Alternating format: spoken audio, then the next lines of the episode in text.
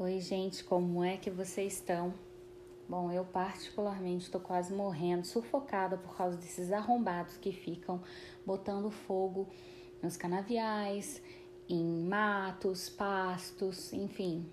Em todo lugar que dá para tocar fogo, agora as pessoas estão tocando, né? A gente tá vai morrer em chamas daqui a pouco. E eu quero deixar bem claro para vocês, tá? Não são as usinas que tocam fogo, tá bom? É incêndio criminoso. A maioria é tudo incêndio criminoso. As usinas não podem mais tocar fogo em cana. E eu tô falando isso porque já trabalhei no setor e eu tô defendendo mesmo que eu tô cansada de desinformação. Mas esse não é o tema do meu podcast de hoje. Na verdade, eu vou falar sobre força. Gente, é muito engraçado falar sobre isso porque eu escuto muita gente falando para mim que eu sou uma pessoa tão forte, que eu sou guerreira, enfim, e quando eu paro para pensar nisso, eu não queria, na verdade, ser é, atribuída a esse tipo de comentário. Acho bacana, assim, por muito tempo isso me motivou a ser uma pessoa melhor e a querer ser um exemplo.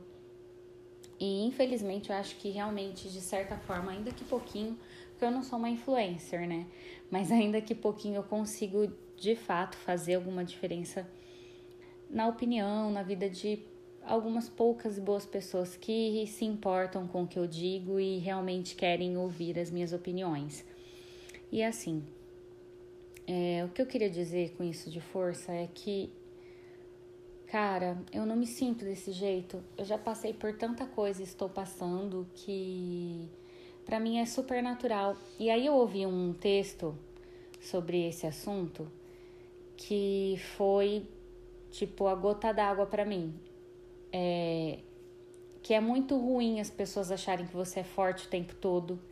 E é muito ruim você mostrar que você é forte o tempo todo, porque as pessoas sempre vão achar que você pode suportar tudo, que tudo vai ficar bem, que você vai conseguir passar por certas situações. E não é bem assim. Eu acho, cara, tão dolorido você ter que se refazer, você ter que realmente encarar certas coisas da vida com a cabeça erguida.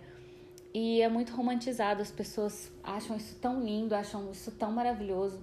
Só que na prática, para você conseguir chegar nesse estágio de estar tá meio que realmente fortalecida, vai um processo que muita gente não enxerga, que muita gente não compreende Parece que as pessoas fortes já nascem fortes. Não sei se é bem assim, acho que a gente vai apanhando tanto que vai endurecendo a casca mesmo, sabe? E você fica calejada, então certas coisas às vezes não te incomodam mais, ou então quando aparece algum problema você sabe lidar melhor.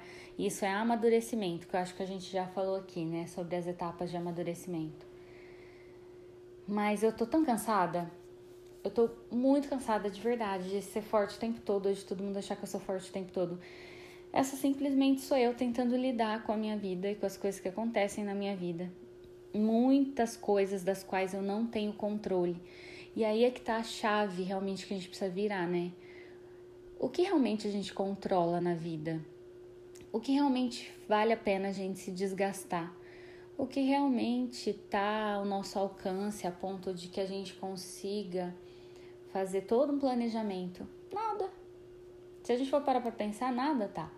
Então é só viver e só deixar a vida me levar. Muita gente, durante um período que eu passei, muita gente me dizia assim: ah, você tem que viver a sua vida. Mas o que é viver a sua vida?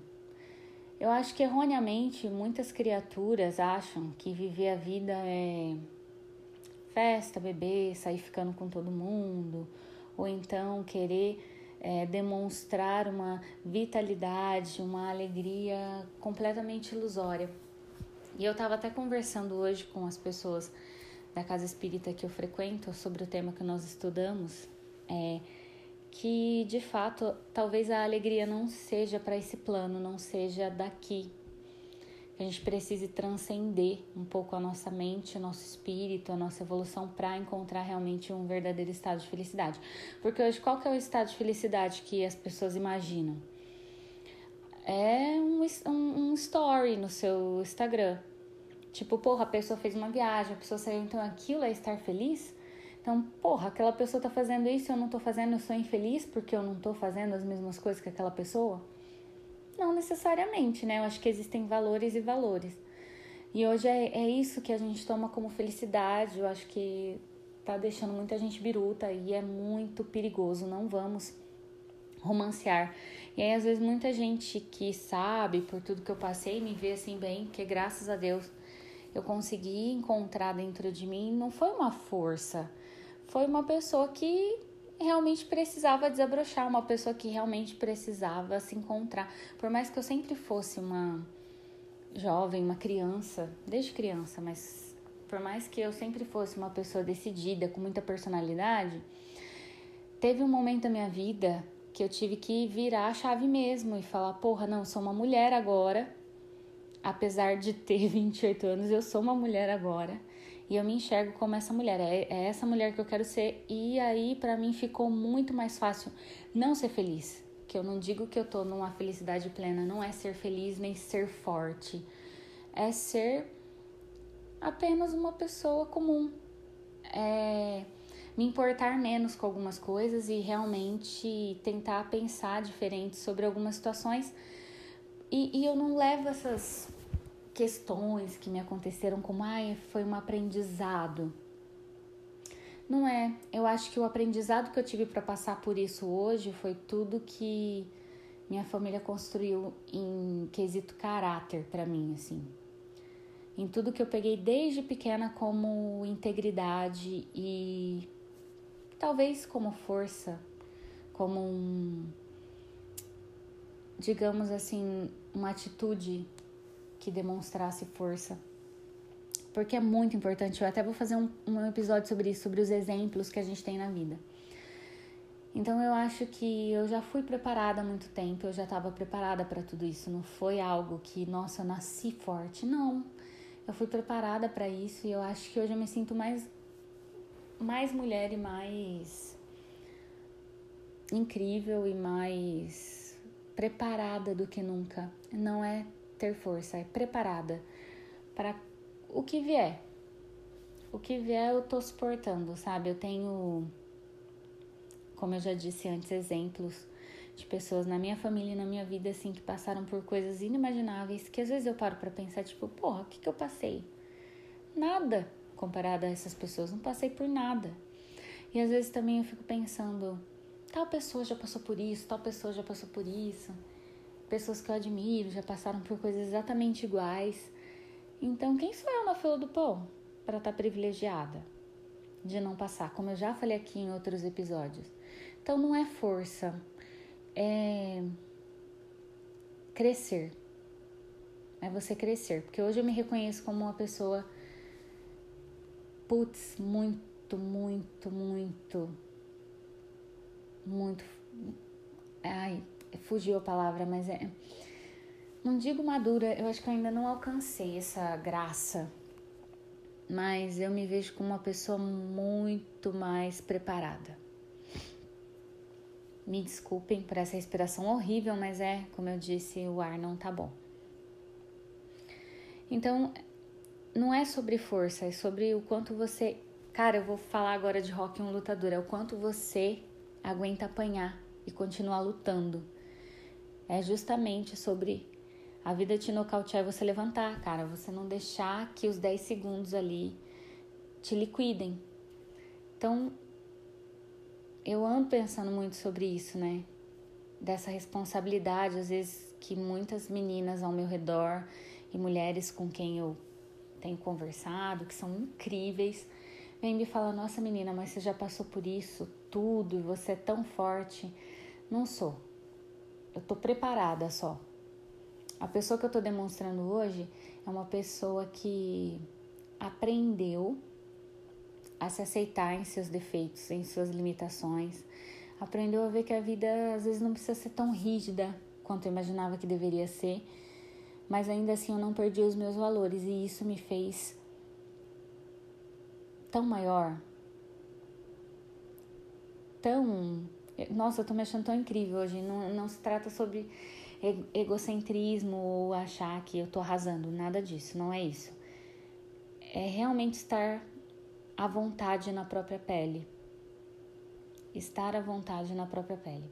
A partir do momento que a gente consegue esse feito, acho que nada mais abala. Porque você sabe muito bem quem você é, você sabe muito bem até onde você pode chegar, você sabe muito bem os seus limites. Então, cara, estejam contentes na pele que vocês habitam. É o melhor conselho que eu posso dar. E não, nossa, parecer forte, porque cansa, chega uma hora que cansa. No começo, quando eu entrei em crise, eu realmente achei que me demonstrar forte e tal era muito essencial. Isso cansa, a gente fica cansado, sabe? Chega uma hora que você não aguenta mais. E não é uma questão de olhar para o seu problema e falar, nossa, eu não superei. É que, tipo assim, você não precisa provar nada para ninguém que você tá bem, que você não tá. Sabe? Então, foda-se. A vida não é uma competição. A gente tem que parar de achar isso. Nossa, ela é mais forte do que eu. Eu queria ser forte, assim. Gente, força é, um... é balela. Então, eu sempre fiz um, uma comparação, assim Teve uma época que eu tinha uma vida muito estável, é, morava com os meus pais e tinha já um emprego muito bom, levando em consideração é, a maioria das pessoas da minha idade eu tinha um emprego muito bom, ganhava bem, até trabalhava para a Dedel. E era uma empresa estável, multinacional e tal. Mas aí eu quis sair para fazer meu caminho, assim, eu queria entender como que era a minha profissão fora de uma zona de conforto. E aí, quando eu fui trabalhar como jornalista de hard news todo dia ali, com notícias, polícia, cidade, educação, política, eu senti naquele ano que eu, que eu assim, amadureci, que eu envelheci uns 10 anos. Minha cabeça mudou completamente, assim, foi um looping que deu na minha cabeça. E aí eu fiquei um ano nessa rotina louca de jornal, assim, e me sentia muito preparada para qualquer desafio que a vida me impusesse dali em diante. E aí, no ano seguinte, meu pai faleceu. De circunstâncias assim inimagináveis. Eu jamais achei que meu pai ia morrer do jeito que ele morreu. Ele era uma pessoa super saudável. Em tese, né? Comia bem, se exercitava, acordava cedo, fazia suas orações, era estudioso, muito culto. Eu achava que meu pai, cara, ele ia durar muitos anos, ele ia viver até uns 80 anos no mínimo, e ele morreu, teve uma vez que morreu. E eu senti naquele momento que minha vida passou um tsunami, assim, eu tudo que eu havia evoluído e amadurecido naquele um ano de experiências completamente diferentes que eu havia passado, foram por água abaixo. O tsunami veio e eu afoguei. Afundei, eu fiquei anos afundada. Digo até uns quatro meses atrás, bem afundada. Ele morreu em 2016. E eu achava que eu tinha. Até falei isso pro meu psicólogo, eu achava que eu tinha um pilar na minha vida e esse pilar também não era um pilar, assim, na verdade era um. Era como se toda a minha casa estivesse sendo segurada por um palito de dente Gina. Na verdade, não era um pilar, era um palito de dente. Então, quando o tsunami veio, esse palito rompeu, né? E aí, quando veio o tsunami mais terrível, que foi o auge da minha crise, esse palito se tornou algo insignificante nas colunas que sustentavam a, a minha saúde mental. Na verdade, o palito estava me cutucando, me incomodando muito. E além de me cutucar e de me incomodar, esse palito realmente abandonou a fundação da casa e me traiu de todas as formas possíveis. Então eu falei, porra, cara, que que eu, como que eu vou confiar em outra pessoa? Como que eu vou me reerguer desse buraco?